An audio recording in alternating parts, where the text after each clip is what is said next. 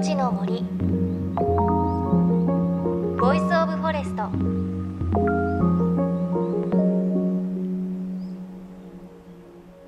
おはようございます。高橋万里恵です。今朝はメッセージからご紹介します。ラジオネーム黄色うさぎさん。福島県の方女性の方です。こんにちは。朝はますます寒くなり厳しいです。そんな中ベランダにあるオリーブに実がなりました。少しですがほんのちょっとの幸せを感じています。いいですね。私も今あの自宅にオリーブの木が欲しいなと思っています。あのこう細い葉っぱの形とか幹のね色もいろいろありますよね。ちょっと白っぽいのとか茶色っぽいのとかいろいろありますが欲しいなと思っているので羨ましいです。でそんな中あのこの番組で今度取材で小豆島に行くことになりました。小豆島オリーブで有名ですがもうオリーブももちろんですがあのオリーブ穴あきゾウムシというそのオリーブにつく虫がいるそうでその取材に行ってきます。なのでその様子もぜひこの番組でお伝えできればなというふうに思っています。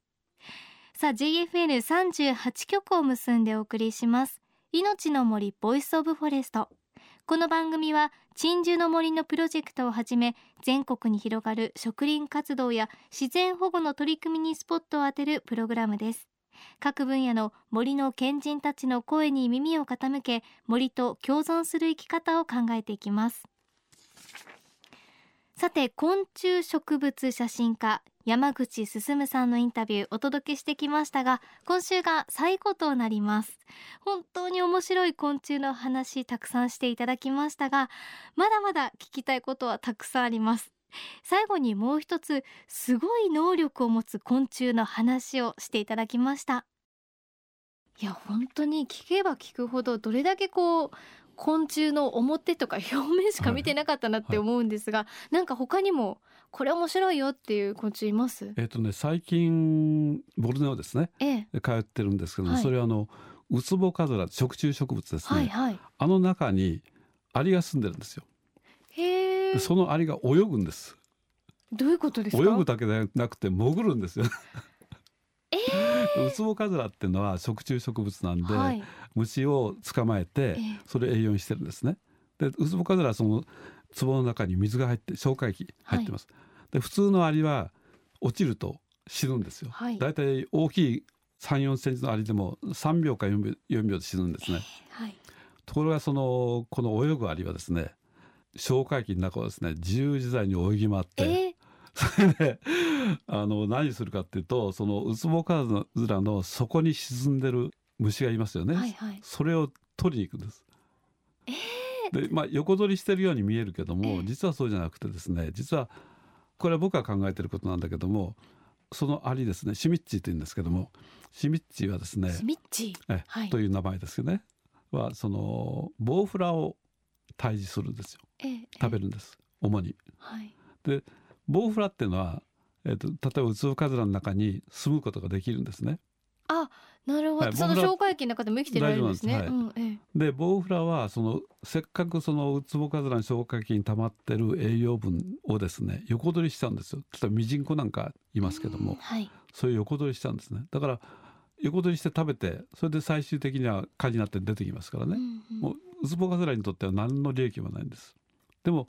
このアリはですねボウフラをバーッとかけていって噛みついてそれそれをね引き上げて食べてそれでそこでうんちをするんですよ。はい、でそのうんちがウツボカズラの栄養になるんですね。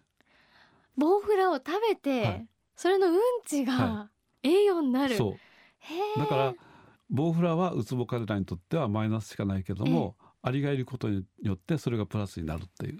へ共存してるしてるというか。はいはいでそのアリはですねウツボカズラのその鶴があるんですけどそこに巣を作ってて、はい、一切外から例えば地面とかには降りないんですよね。でまあそのウツボカズラっていっぱいこう粒がぶら下がってますけどもその中で大体半分ぐらいにはそのシミッチのアリが住んでるんですね。ですからシミッチのアリの住まないウツボカズラあるんですけど、ええ、あんまり成長が遅いんですそうですねボウフラがい。るってことですもんね、はい、栄養取られちゃって、はい、それがとても最近面白かったことですね。え。シミッチーはなぜ入って大丈夫なんですか？溶かされちゃわないんですか？それが、ね,、疑問なんですよ、ね、でそれを本当はね調べたかったんだけど、今やっぱりその標本の持ち出しとかがなかなかできないので例えば可能性としてはねその普通アリってこう鬼門って言ってお腹の横にこう穴が開いてます。そこから呼吸してますけども、はい、そこになんか特殊な構造があるとかそれからあの体の節ですね。節の間。そこの間になんかこう染み込まないような仕組みがあるとかそういういろいろ考えられますけどこれからの課題ですね。アリってこう知ってるね昆虫の中でもすごいちっちゃい方ですけどものすごいパワーありますね。パワーあります。もう本当さっきの吐き出しそう。へえすごい。あのそれこそこの番組はこう森をテーマにしていろいろお話伺ってるんですが、はい、こう世界中のいろいろな森を旅してきた山口にお聞きしたいのは勝手なイメージですけど森が豊かだと昆虫もたくさんいるのかなと思うんですが何かこうそういう意味で印象的な森って今までありましたか？えー、っとね本当にまさにその通りなんですよ、うん、森が豊かだと当然生き物が多いっていうのはね、えー、えー、ただまあ今開発が進んでて少なくなってますけども例えばね、えー、っとそれをやめようっていう動きもありますからね。例えばそあの絶対にその開発しない森って実はあるんですよ。開発できない森。例えばパナマ運河ってありますね、はい、あそこにそのパナマ運河の両脇って森が広がってるんですよ。それはなぜかっていうとパナマ運河を運航するために森が必要なんですよ。うん、どういうことですか？あのねパナマ運河っていうのは、ええ、あのちょっと高いところにガトゥン湖っていう湖があるんです、はい、でそこに溜まった水をパナマ運河に流しながら船をこうぐぐぐっと上げていくんですね、え、ですからいつも水がないといけない。でそれを保つために周りのパナマ運河の周辺を全部森を残してるんですね。へ豊かな水を残すために。はい、でそういうふうに、まあ、人間がね利用することによって森が守られているってことは当然ありますよね。うん、ですから、まあ、開発をね一重にこうダメっていうふうに言えないですけどもそのうまく利用することによって、まあ、森を残せるんじゃないかっていうふうに思いますね。うんやっぱりそういうこう手つかずの森っていうのは昆虫とか生き物ももうね生き物がたくさんいます。えっ、とねそのまああのパナマもそうですけどもその隣ホンジュラスっていう国があってホンジュラスなんかは昼間でもね ジャガーが見えるんですよね。僕はよくねあのキャンプしてる場所があってで昼間すぐそばの川であの行水してたらですね目の前をその、まあ、ジャガーじゃなくて黒ひょうですねあれが通ってきましたね。えー、昆虫に夢中になってたら危ないですね。でもねそこはやっぱりね森がちゃんと残ってて、そうですよね。うん、で蝶が多くて、まあ昆虫が全般多くて鳥も多いですね。そういう食物連鎖がちゃんと成り立ってるんですよ。ですからやっぱり人間もそうですけど生き物は環境の動物ですから環境がちゃんとしてないとちゃんとした生き物が生きられない。人間もちゃんと環境を整えていかないとえー、生きづらくなるんじゃないかって気はしますね。うんなんか昆虫から学ぶこと多いですねすごく私たちの社会で。はいはいもう昆虫黙って黙々と自分でやることをやってるという。そうですよね。はい、で共存するところは共存もしてますもんね。はい、あの最近よく言うミツミツバチの話ね。ミツバチがいなかったらどうなるかっていう話ですよね。よく言いますよね。よねもう本当に単純な話、その。え花粉を運んでくれる人がいなくなってで実がならないとそうすると植物全般が食べるものだけじゃなくて植物全般がダメになるんですね。で植物って我々の生きる基本ですから、はい、それがなくなると大変なことになる。だから本当にそれをねみんな気づいてて例えばさあのボルネオのですね、あそこなんかもう油石っていうプランテーションや多いんですけどもそれをもうやめようとかねそういう動きも出てます。はいだ僕は決して悲観的じゃない。うん、であの昆虫っていうのは特にもうどんな小さいくても環境がちょっと残ってれば生き残ってるんですよ。うん、でだから環境がもし良くなると林が元に戻ってくるとどんどん増えてきます。でそうすると鳥も来るし動物も来るしっていうね。だから昆虫とか生き物の力って強いんですよね。だからちょっとだけでいいから残しておいてほしいっていうそういう気がします。戻ることはできるっていうことですもんね。はいはいはい、いや貴重なお話でした。この時間は写真家の山口進さんにお話を伺いました。ありがとうございました。ありがとうございました。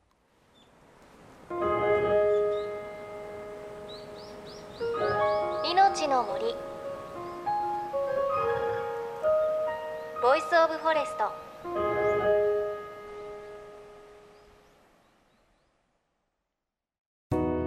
JFN38 局では東日本大震災で被災した沿岸部に津波から命を守る森の防潮堤を作る鎮守の森のプロジェクトを支援する募金を受け付けています。